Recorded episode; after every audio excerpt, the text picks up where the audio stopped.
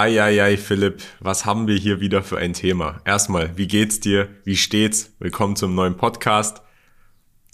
Kiarasch, ich grüße dich, ähm, mein Jutster. Mir geht's gut, danke sehr.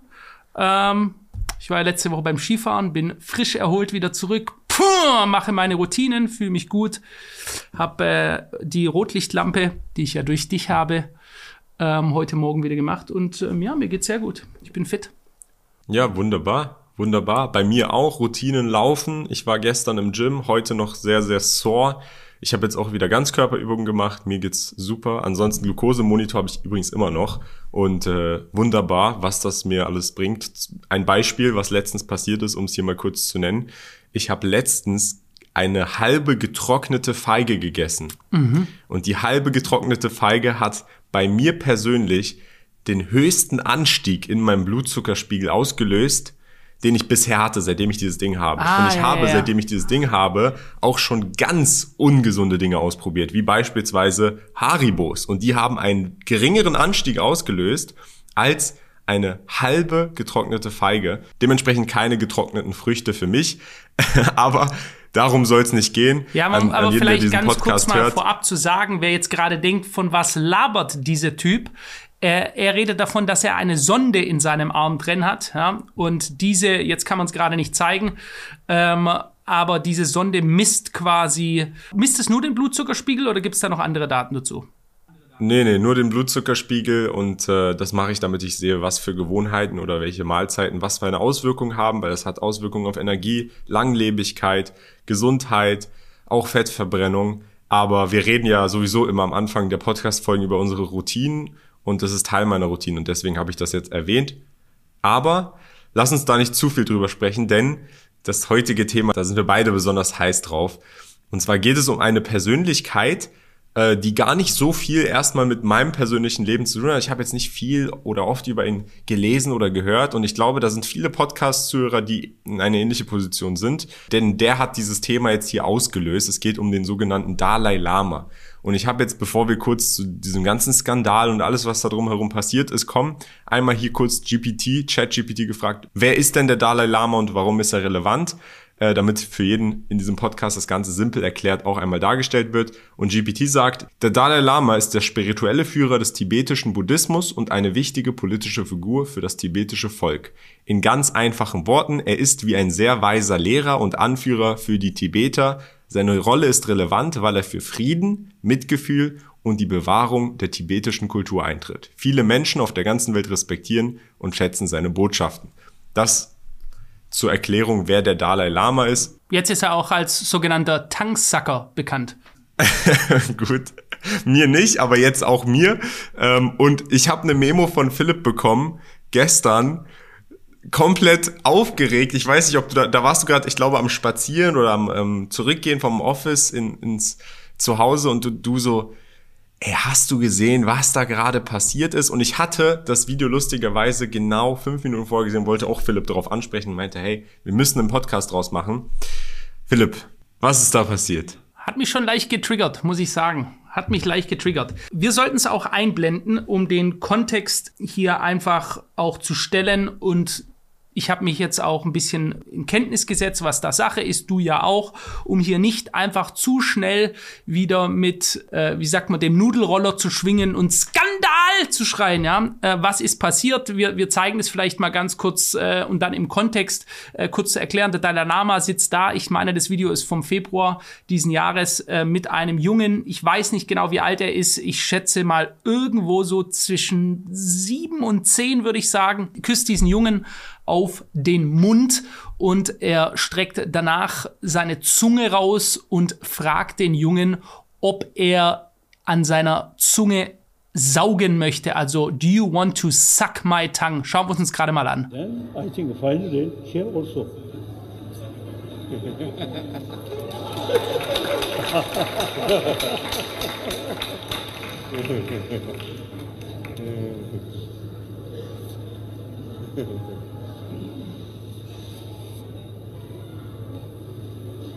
and suck my tongue.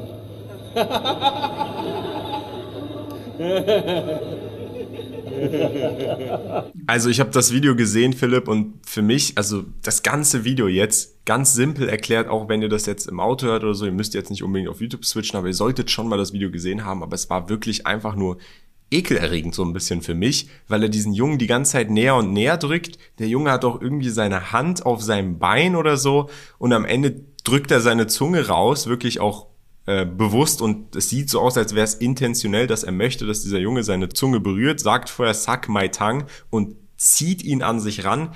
Ähm, ja. Für mich einfach nur so Ekelgefühl, so während ich dieses Video gesehen habe. Ja, und das sind Szenen, die erwartet man vielleicht äh, aus äh, einem Film von Rocco Siffredi, The Italian Stallion, aber nicht vom Dalai Lama. Und jetzt muss man fairerweise mal sagen, es gibt ja immer wieder, und das machen die Medien ja auch gerne, Dinge, die aus dem Kontext gerissen sind. Und als allererstes, meine erste Reaktion war, nicht der auch noch, ja, ist das jetzt auch noch einer von denen, sagen wir es mal so, ja, der ähm, sich sehr gerne intimer mit Kindern auseinandersetzt. Das Ganze wurde ja aber gefilmt und jetzt muss man hier mal in Kontext setzen. Erstens mal, was ist die Geschichte des Dalai Lama bisher? Der Mann steht eigentlich für Frieden ein. Das ist auf jeden Fall das, was mit, uns mitgeteilt wird. Ne? Wir kennen ja auch nur das. Ich kenne den Dalai Lama nicht persönlich. Du glaube ich auch nicht. Du hattest noch keine Audienz bei seiner Heiligkeit. So, und deswegen. Ich verzichte, glaube ich, eher darauf. Ja, also, aber fairerweise jetzt mal, ähm, es gibt viele Bilder, wo der Dalai Lama beispielsweise die Nase an Nase, ich meine, das machen zum einen die Eskimos und die Tibetaner auch. Da gibt's viele Bilder, können wir mal ein paar einblenden, wo er Nase an Nase auch große Staatsführer und, und so, so begrüßt. Und das ist in Tibet de facto eine Form der Begrüßung, der Zuneigung. Das ist mal nichts Komisches. Dann haben wir weitergeschaut. Kian, das hast du mir geschickt. Ähm, auch da, dass es äh, eine klare Erklärung dafür gibt, und das haben jetzt einige auch gesagt, so ein Skandal, wie kann man sich nur darüber aufregen, über das, was man in dem Video gesehen hat. Es ist völlig aus dem Kontext gerissen und es wurde gesagt, dass die Tibetaner, um Respekt zu zeigen, auch gerne hm, so ihre Zunge rausstrecken. Ja? Und dass das überhaupt nichts Ungewöhnliches wäre. Jetzt muss man fairerweise sagen, Kian, andere Länder, andere Sitten. Ne? Es gibt äh, bei den Japanern beispielsweise, die Japaner verbeugen sich, die geben sich eigentlich nicht die Hand und so weiter. Es gibt unglaublich viele unterschiedliche Sitten und so. Wer sind wir, jetzt einfach da ähm, das Schafott, die Lanze zu strecken und zu sagen, oh Gott, widerlich, der Mann ist pädophil oder der ist pervers oder sonst irgendwas, ohne den Kontext zu kennen. Denn jetzt gehen wir mal davon aus, es ist wirklich so, dass das Herausstrecken der Zunge bei denen ja eine Symbolik des Respektes ist und so und er hat das gemacht und fertig. Wäre die Sache, wenn wir das jetzt wüssten, für dich so erledigt? Ja, schwierig. Also erstmal auch zu meinem, was ich gerade gesagt habe, ich will ihn nie treffen. Es war jetzt auch ein bisschen überspitzt. Wie gesagt, ich habe ja Philipp das geschickt. Ich habe das auf Instagram gesehen. Da gab es auch Statements von Personen, die da sehr, sehr viel Positives über den Dalai Lama geschrieben haben und gesagt haben, hey, das war gar nicht so gemeint. Und es gibt auch ein offizielles Statement vom Dalai Lama, von seinem PR-Team zumindest. Das kann ich ja mal vielleicht hier an dieser Stelle einmal vorlesen. Es ist auf Englisch, aber es ist relativ kurz. Es wurde auf Twitter gepostet. Er sagt, A video clip has been circulating that shows a recent meeting when a young boy asked His Holiness, the Dalai Lama, if he could give him a hug. Also der kleine Junge wollte eine Umarmung. Der Dalai Lama entschuldigt sich an die Familie und den Jungen und jeden, den seine Worte vielleicht verletzt haben. Er wollte das nicht und His Holiness often teases people he meets in an innocent and playful way, even in public and before cameras. He regrets the incident. Also zu Deutsch übersetzt, er teast oft die Person. Philipp, wie würdest du das übersetzen? Er neckt, er neckt die Personen. Genau, und das in einer friedlichen, spielvollen Weise und ohne irgendwelche Hintergedanken. Und jetzt mal diese ganzen Zungenbegrüßungen oder Respektzollungen mit der Nase beiseite. Aber er sagt ja Wort für Wort zu diesem kleinen Jungen, während er ihn ranzieht, Suck my tongue. So ist es. Und das also, ist, das also, ist auch, das, das ist, ist, das Problematische ja, das ist an der Situation. Sage ich auch, und da bin ich voll bei dir. Und immer schauen, wie die Verteidigung aufgebaut wird. Ja? Und wenn ich mir die Argumentation anschaue, jetzt kommen ja alle möglichen Seiten rein. Natürlich die Häme, Kritik ist groß. Oh Gott, was läuft hier? Was will der Typ? Ja. Und dann gibt es ja auch die Rechtfertigung. Und jetzt kommen Leute und die bringen diese Rechtfertigung und, hä, ihr Idioten, ihr habt keine Ahnung, der Mann ist ein Symbol des Friedens und wie kann man ihn nur angreifen? Das Zunge herausstrecken ist ein Symbol des Respektes. So, jetzt wird die ganze Zeit gesagt, das Zunge herausstrecken. Ja, schön, steck doch deine Zunge heraus. Der andere kann auch seine Zunge herausstrecken. Ich habe als Kind oft auch meine Zunge herausgestreckt. Ja? So what? Bloß, was ich in diesem ganzen Text überhaupt nicht gelesen habe, ist, dass da irgendwo auch nur im Nebensatz vorkommt, dass man dem anderen die Zunge lutschen soll. Ja? Das wird vielleicht in Pornos so gemacht und vielleicht machen andere Leute auch äh, das im Darkroom im Berghain in Berlin oder sowas. Keine Ahnung, ja. Aber was ich nicht gesehen habe, ist, dass das Ausdrücken zu einem Kleinkind, dass man gerne seine Zunge gelutscht bekommen möchte, dass das irgendwie normal wäre. Und, und da wird's komisch, muss ich ganz ehrlich sagen. Genau, das ist nämlich der Part, den ich auch merkwürdig finde und was für mich diese Situation auch noch merkwürdiger macht, wenn man sich vor allem das Statement anschaut, weil darauf nicht eingegangen wird, sondern im Gegenteil, es wird so ein bisschen in eine andere Kategorie gepackt, auch mit diesem Zunge herausstrecken als Begrüßung. Das Video ist nicht, der Junge ist nicht angekommen und er hat direkt seine Zunge als Begrüßung rausgestreckt, sondern der steht da schon mit ihm, der wollte die Umarmung, die sprechen schon und er wird mehrfach rangezogen und wie gesagt, er wird dazu aufgefordert, seine Zunge zu lutschen, zu lecken, was auch immer, das hat nichts mit Begrüßung zu tun. Das ist das Problematische daran, auch, ich habe jetzt gerade ein bisschen gekichert, einfach weil, wie das Philipp ausgedrückt hat, aber es ist eigentlich ein sehr, sehr ernstes Thema. So und du hast mir auch gesagt, du hast jetzt zu diesem Thema an sich nochmal ein paar andere Beispiele, ähm, unabhängig jetzt vom Dalai Lama. Ja, so ist es. Und äh, ich finde, das ist etwas, da habe ich eine ganz klare Meinung zu. Da muss man lieber zu wach sein, zu vorsichtig und auch mal lieber ähm, einen Schuss zu früh abfeuern. Ich sage das ganz bewusst so.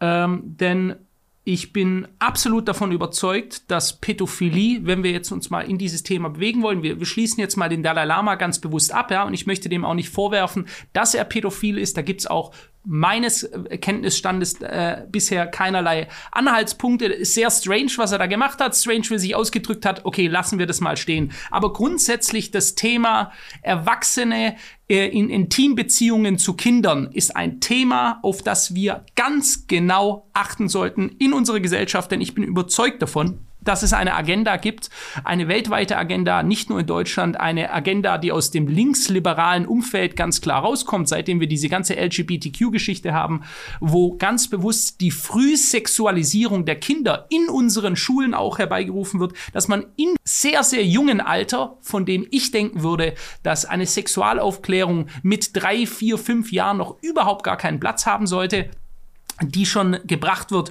und äh, dass wir das immer stärker sehen, eine Sexualisierung von Kindern, Sexualaufklärung und dann in Bereiche reingehen, ähm, wo Kinder noch überhaupt gar keine Ahnung haben davon, wo sie noch sehr, sehr unschuldig und angreifbar sind und man drückt da schon richtig rein. Und jetzt mal die erste Frage an dich, um das mal auch ein paar Beispiele zu zeigen, wie lange das in unserer Gesellschaft ganz bewusst von allerhöchsten Stellen weggeschaut wurde, wo bewusst nichts gemacht wurde. Also man ganz klar zu dem Schluss kommen könnte, dass es von allerhöchster Stelle Kreise gibt von pädophilen Machtzirkeln, die sich gegenseitig decken. Frage an dich, Kian. Sagt dir der Name Jimmy Savile etwas? Kannst mal auch googeln. S-A-V-I-L-L-E. Der Name sagt mir jetzt nichts äh, ich google mal nebenbei, du, du wirst wahrscheinlich gleich dazu wir, erzählen. Wir blenden auch jetzt mal ein paar DJ. Bilder ein. Ja, er war ein DJ, wir blenden ein paar Bilder ein, du schaust in das Gesicht des Wahnsinns, ja. Also wenn du diesen Typ anschaust, dann muss die eigentlich schon ganz, ganz mulmig werden, weil es ist meiner Meinung nach, du schaust in das abgrundtief Böse und das ist auch das, was dieser Mann war. Jimmy Savile, mal ganz kurz, um den Kontext zu erklären, kann jeder mal eingeben. Ich empfehle auch dazu auf Netflix einfach Savile eingeben, S-A-V-I-L-E. Ähm, die Dokumentation darüber, da wird es einem schlecht werden. Dieser Mann hat über 30, 40 Jahre, man weiß nur von circa 500 Fällen wo er Menschen zwischen zwei Jahren, also einem Baby quasi noch, zwei Jahren und 75 Jahren, die er vergewaltigt hat. Jimmy Savile war der bekannteste BBC-Moderator ähm, der war Radiomoderator, der Top of the Pops. Kennst du vielleicht noch den Ausdruck? Das wurde ja dann exportiert, diese Sendung Top of the Pops in die ganze Welt raus. Er war der Begründer von Top of the Pops. Du kannst heutzutage dir Sendungen von ihm anschauen, wo er in der Sendung im Fernsehen Mädchen zwischen die Beine gegriffen hat. Ganz, ganz komische Situation. Dieser Mann ist das pure Ekel und das pure Böse.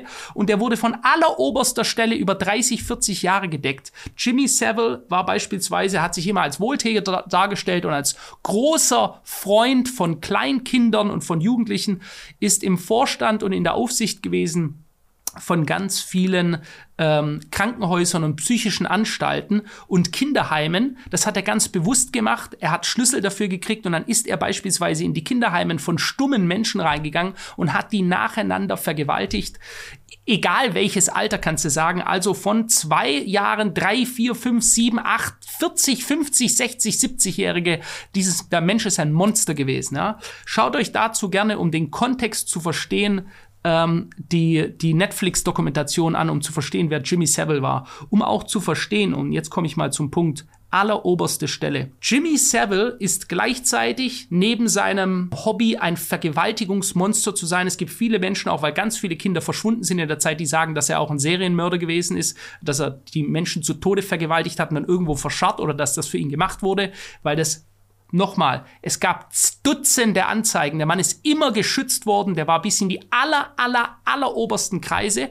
War da. Es sind, werden in der Netflix-Dokumentation auch die Briefe gezeigt, die Prinz Charles, der Sohn der Queen von Großbritannien, der seine Verehrung für Jimmy Savile ausspricht. Eine Verehrung von einem Typ, den du, wenn du ihn siehst, nach zehn Sekunden schon ein ganz komisches Gefühl kriegst, weil du einfach nur denkst, Alter, was ist das für der oberste creepy Typ, der mir mein ganzes Leben begegnet ist.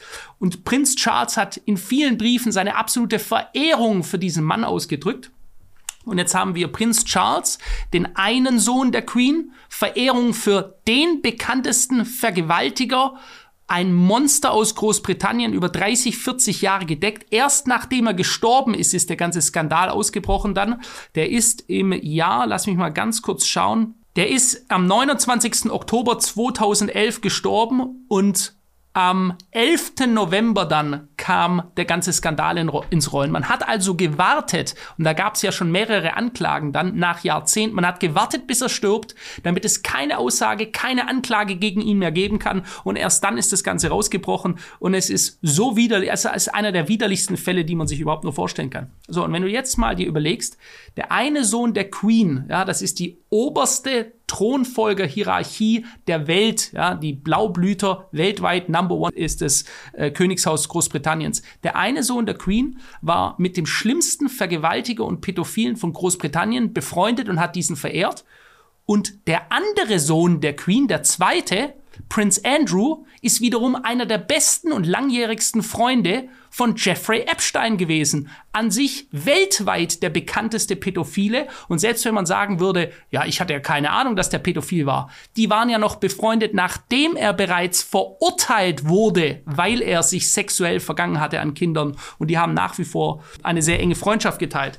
Also, wenn du dir sowas mal anschaust, Kian, deswegen ist es wer mir irgendwie erzählen will, das wäre eine Verschwörungstheorie und du gehst in die obersten Machtzirkel, ähm, Blaublüter, aber auch genauso Finanzadel und du schaust, dass beispielsweise das britische Königshaus mit zwei der prominentesten Kinderschänder und Pädophilen schlechthin, die beiden Söhne jeweils in der engsten Beziehung waren, dann ist das schon, ich meine, eine ganz komische Situation, die man nicht mit Zufall abtun kann. Ja, mir persönlich hat jetzt dieser Jimmy Savile-Fall noch nichts gesagt. Ich habe auch gesehen, da, da gibt es eine Netflix-Doku, aber ähm, wenn wir da schon beim britischen Königshaus oder Adelshaus sind, da ist ja die Jeffrey Epstein-Geschichte relativ bekannt mit dem anderen Prinzen. Genau. Ähm, ich finde, dass das, was hier auch wichtig ist, dann zu verstehen ist, wenn man dann unter dem Vorwand von anderen Dingen, wie beispielsweise einer Begrüßung, Dinge wie Suck my tongue ist dann in Ordnung genehmigt in dem Sinne oder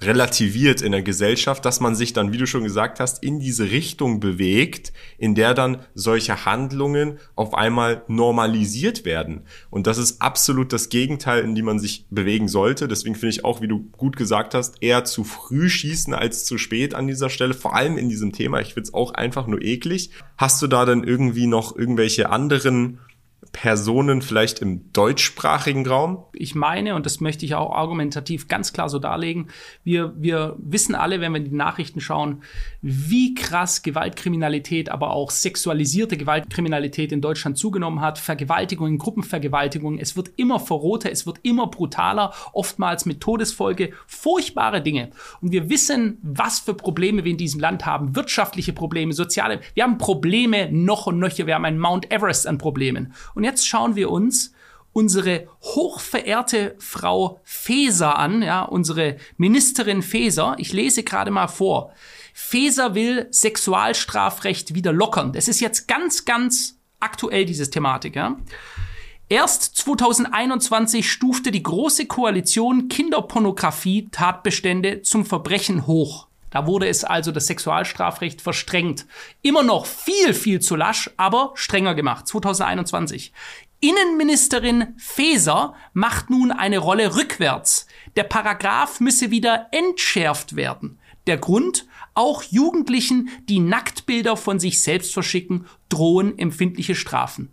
Also da muss man sagen, erstmal, wenn du so scheiß behindert in deiner Birne bist, Nacktbilder zu verschicken, immer noch nicht begriffen hast, was das heutzutage passiert, wie schnell sowas weitergereicht werden kann, wie selbst du dich damit selber traumatisierst mit so einer Sache. Ich meine, wer es noch nicht begriffen hat, meiner Meinung nach auch da, da müssen die Strafen hoch sein. Wie kann man aktuell bei den ganzen Problemen, die wir haben, auch nur im vierten oder fünften Gedanken darüber nachdenken, hey, wir haben eine LKW-Ladung voll riesigen Problemen in diesem Land. Aber was jetzt wirklich gerade wichtig ist, erstmal Sexualstrafrecht entschärft. Ne? Wir sehen jeden Tag die schlimmsten Vergewaltigungen, dass Menschen freigesprochen werden. Erst ein Afghane, der freigesprochen wurde auf Bewährung, weil der Richter gesagt hat, der Mann hat gute Chancen auf Besserung. Also er zeigt Reue. Ja? Er zeigt Reue nach einer Vergewaltigung.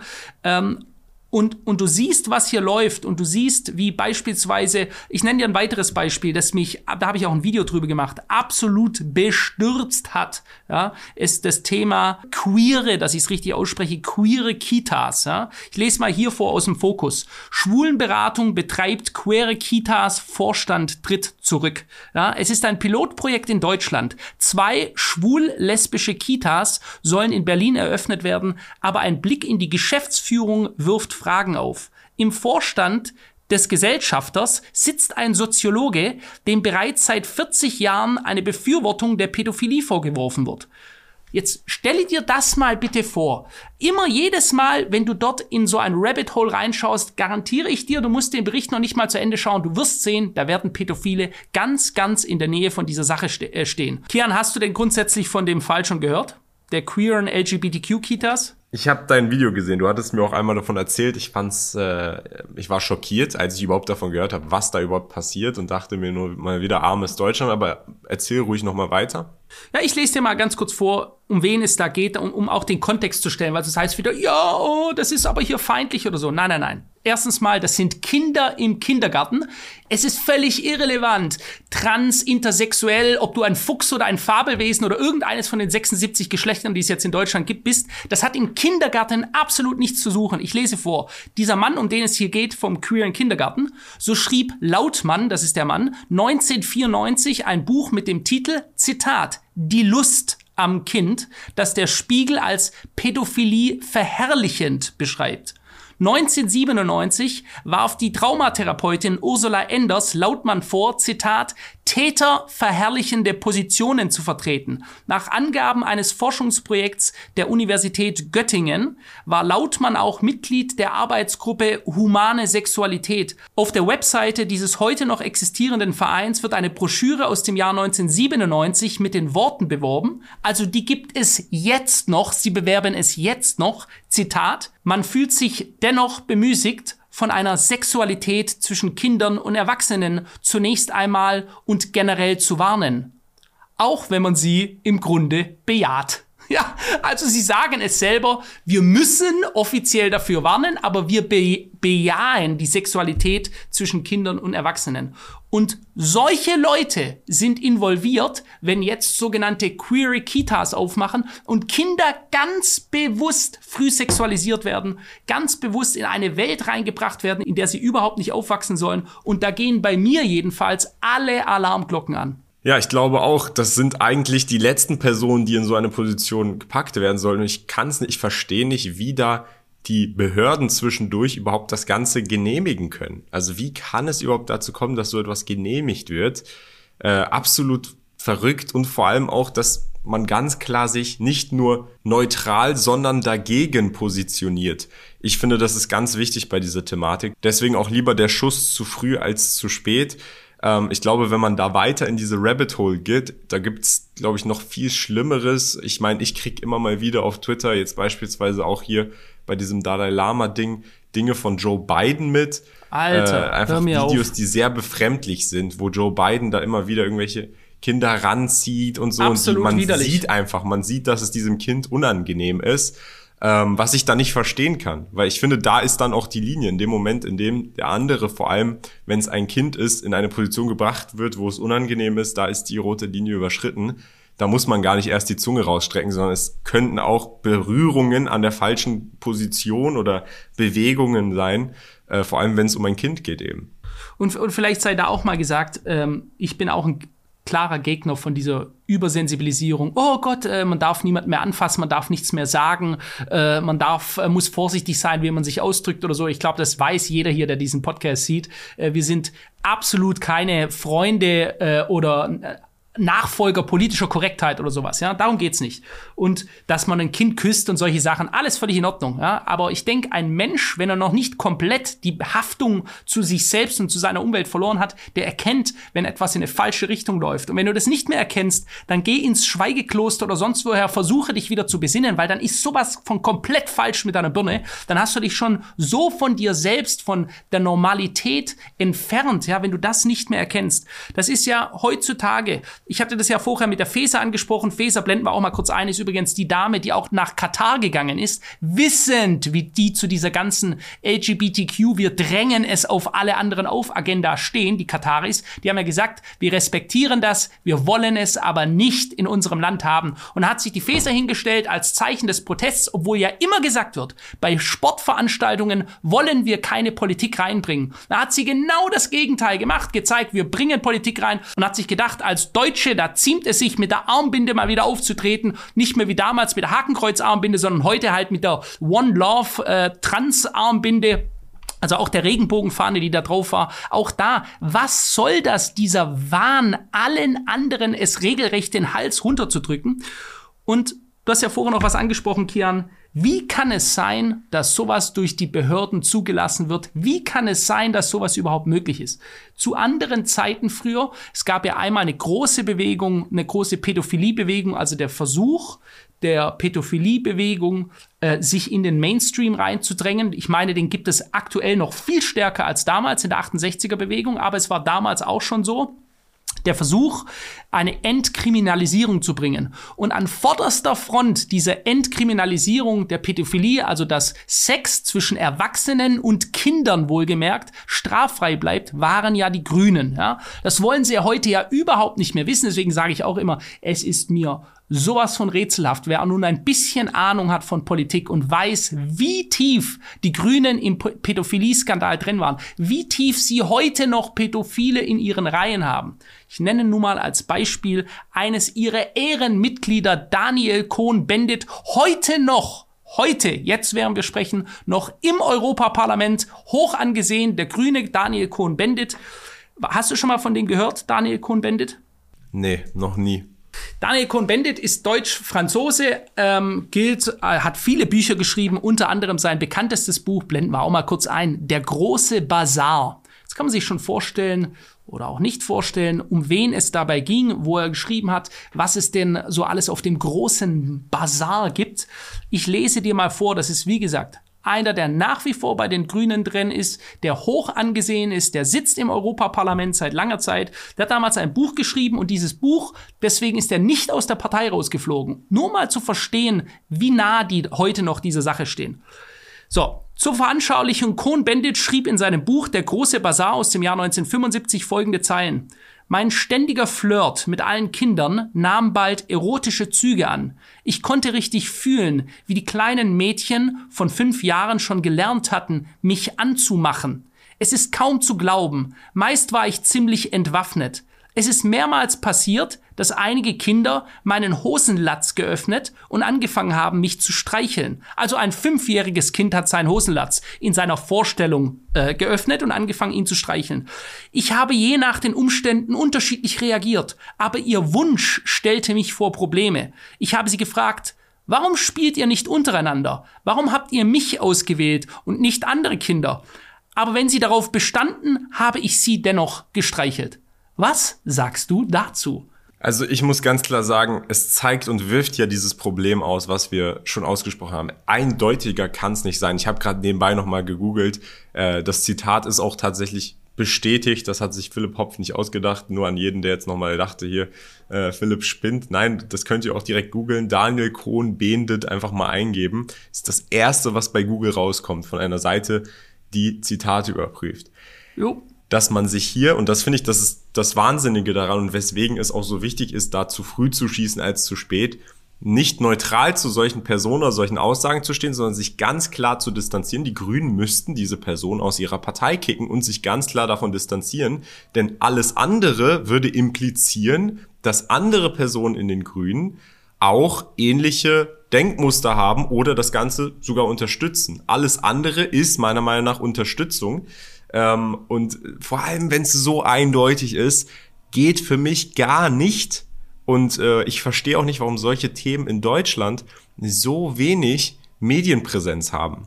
So ist es. Und es wird ja immer wieder, es gab ja auch den Fall Edati, es gab den Metzelder, den Fußballer. Da wird zwar drüber berichtet und so, aber äh, da ist so die Konsequenz irgendwie, ja gut, der, der muss sich jetzt schämen oder es gibt keine eindeutigen Beweise. Also jetzt ist natürlich meine persönliche Meinung. Meiner Meinung nach wird der ähm, der Strafrahmen da nicht mal ansatzweise ähm, ausgelobt. Ich muss auch sagen, die Strafe, die diesen Menschen nicht mal Strafe, das ist nicht eine Strafe, es geht mir auch nicht darum, die zu bestrafen, sondern das wird als barbarisch bezeichnet, was man tun müsste, um solche Individuen auszumerzen.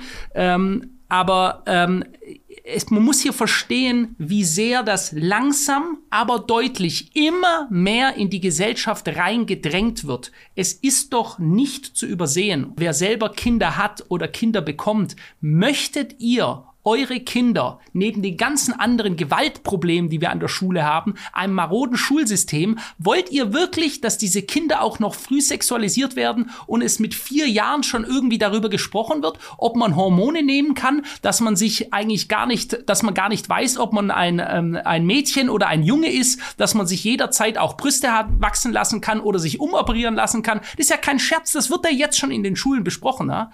Und ähm, das sind so viele Dinge, wo ich ganz klar sagen muss, jetzt sind wir einen langen Weg gekommen von, ähm, vom Dalai Lama. Und nochmal hier ganz klar, Dalai Lama ist da mal vorab geschoben. Aber warum Kian und ich so ja, so vorsichtig sind bei, bei solchen Thematiken. Das ist einfach etwas, wer hier nicht wegschaut, der muss ganz klar vorsichtig sein. Und da muss ich auch sagen, Kian, äh, das sehen man auch viele andere. Das. Ja, man, man, unterstützt das auch, wenn man hier, wenn man den Mund nicht aufmacht. Ich muss auch ganz klar sagen, ähm, mit vielen Leuten, mit denen ich spreche, die in Dubai sind, das ist eines der ersten Dinge, die sie sagen. Die sagen, sowas gibt's da gar nicht. Wer da nur auf die Idee kommt, ja, wer auf die Idee kommt, auf den wartet das Fallbeil und sonst gar nichts anderes. Und das ist so wichtig, weil in unserer Gesellschaft, die so schwach geworden ist, wo es nur noch Bewährungsstrafen gibt, wo selbst Richterinnen, also Frauen, die wiederum Vergewaltiger freisprechen, weil sie auch noch irgendwie Empathie für die haben. Ja? Sie haben Empathie für alles und jeden, außer für das Opfer da ist es ganz, ganz wichtig, dass man sensibilisiert vorgeht, dass man denkt eigentlich, was, was sind wir Menschen, was haben wir für Werte und wollen wir diese scheinbar neuen Werte der Offenheit allem gegenüber, wollen wir dieses Tor so aufmachen, dass da auch ganz komische Figuren, man könnte sagen, Figuren aus der Hölle reinkommen, weil ich halt einfach sage, wir überprüfen nichts mehr, alles geht, alles ist in Ordnung, alles ist sag und machbar sehe ich nicht so. Da bin ich sehr gerne konservativ in meiner Ansicht. Äh, für mich geht's da gar nicht so sehr um zu konservativ zu sein, sondern eher darum, diese Flexibilität in der Moral, Moral wie du gerade gesagt hast, in Dubai zum Beispiel, da geht das gar nicht. Das liegt dann daran, dass die Leute eben sehr gläubig sind, größtenteils islamisch und im Islam geht's gar nicht. Das heißt, dieser, diese Instanz der Moral kommt dann durch den Glauben. Wir brauchen diese Instanz der Moral nicht notwendigerweise durch den Glauben. Wir brauchen sie in unserer Gesellschaft, aber wir müssen sie dann auch beschützen. Wir dürfen sie dann nicht zerstören durch diese Flexibilität, die dann immer weiter ausgedehnt wird und das ist okay und das ist okay und dann auf einmal bewegt man sich in eine Richtung, in der man es gar nicht mehr selber merkt. Und deswegen finde ich es auch so wichtig, wie du schon gesagt hast, zu früh zu schießen als zu spät. Und äh, ich finde es auch gut, dass wir jetzt in diesem Podcast nicht nur über den Dalai Lama gesprochen haben, sondern eben auch über ganz viele andere Fälle und über dieses Thema grundsätzlich. Darum geht es ja eigentlich hier. Und ähm, dass wir darauf aufmerksam gemacht haben mit dieser Podcast-Folge. So ist es. Das finde ich wichtig. Und Daniel Cohn-Bendit, falls du das siehst, das Zitat geht noch raus an dich. Wirklich nice. Das möchte ich dir noch vorlesen. Das ist damals, das ist jetzt nicht nur ein bestätigtes Zitat, sondern das ist im Fernsehen. Ja? Das ist 1982 in einer Talkshow im französischen Fernsehen geäußert worden. Ich zitiere mal, musst du dir noch anhören. Ich arbeite mit kleinen Kindern. Ich gehe um 9 Uhr morgens hin und finde dort meine acht kleinen Knirpse zwischen 16 Monaten und zwei Jahren. Also kleinste Kinder, fast noch Babys. Ich wasche ihnen den Popo ab. Ich kitzle sie. Sie kitzeln mich. Wir schmusen uns. Zitat Ende. Der Schriftsteller Paul Gut, auch Gast in der Talkshow, merkt an, Zitat, vorausgesetzt, dass es nicht zu viel Schmusen gibt. Und Kohn-Bendit sagt, vorausgesetzt, dass es nicht zu viel Schmusen gibt, also bitte Paul Gut, aber nein, das ist lächerlich. Paul Gut sagt weiter, Sie können Ihnen Ideen in den Kopf setzen, aber mit ihnen schmusen? Kohn-Bendit antwortet, aber warum Ihnen keine Ideen in den Kopf setzen? Zuerst setze ich Ihnen kleine Ideen in den Kopf. Wissen Sie, die Sexualität eines kleinen Kindes ist etwas absolut Fantastisches. Man muss aufrichtig sein, seriös. Bei den ganz Kleinen ist es was anderes. Aber bei den vier bis sechsjährigen wissen Sie, wenn ein kleines fünf, fünfeinhalbjähriges Mädchen beginnt sich auszuziehen, ist das fantastisch. Es ist fantastisch, weil es ein Spiel ist, ein wahnsinnig erotisches Spiel. Zitatende live aus dem französischen Fernsehen damals. Und deswegen muss ich hier ganz klar sagen, niemals locker lassen, niemals wegschauen. Schaut bei anderen Sachen als naives Volk, das wir Deutschen sind, gerne mal weg, wenn es unbedingt sein muss. Ich schaue nicht weg. Aber bei so einer Sache, wenn es um unsere Kinder geht, um unser aller Kinder, und ich weiß, die meisten planen oder werden schon Kinder haben, da dürfen wir nicht wegschauen. Absolut. Also ganz ekliges Zitat. Ich habe es auch, wie gesagt, auf dieser Zitatseite, das war auch erwähnt, ist auch bestätigt. Könnt ihr auch googeln, einfach seinen Namen eingeben und dann Stichwort Pädophilie oder Zitat, dann seht ihr, dass das Ganze bestätigt ist.